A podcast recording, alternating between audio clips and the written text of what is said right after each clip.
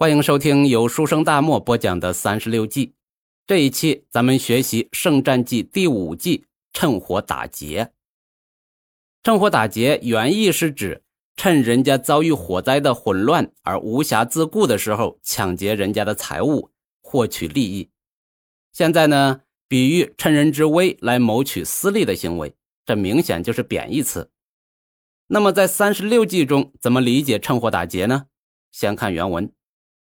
敌之害大，就势取利，刚决柔也。啊，简单的翻译一下，就是当敌方处于危机的时候，趁机对其发动进攻，来夺取胜利。趁火打劫的关键之处啊，是判断对方的失火程度，来决定什么时候去打劫。要求决策者要反应敏锐，出手果断，因为有利时机，稍纵即逝。如果去早了，对方还没乱起来。很容易就团结一心，一致对外。那如果去晚了呢？人家火都已经灭了，自己可能也劫不到啥。那最惨的呢，其实是中了对方引蛇出洞的圈套，没有劫到别人，自己反而被别人劫了啊！这就是双方计谋的比拼了。春秋时期，那现在的长三角一带的吴国和越国都想当老大，那就斗来斗去。公元前四九六年。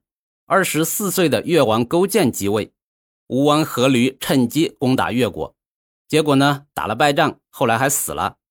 那吴国王位就传给了夫差，夫差呢发誓要为父报仇。三年后，不等夫差来报仇，这勾践呢就主动出击，结果打了大败仗。在范蠡的建议下，为了不被灭国，越国送了大量的财宝和美女。其中呢，就包括中国历史上四大美女之一的西施。然后勾践还亲自去吴国当奴隶，平时干脏活累活，从来不喊苦。然后对吴王也是恭敬有加。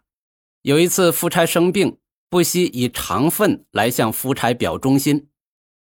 这肠粪问疾这件事啊，让夫差大为感动。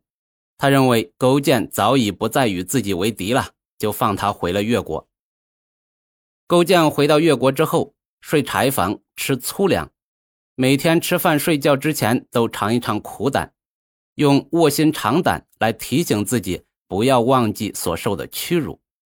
卧薪尝胆的成语啊，就是这么来的。他让妻子养蚕织布，跟黎民百姓生活在一起。他富国强兵，恢复生产，鼓励生育，由国家保障国民生活。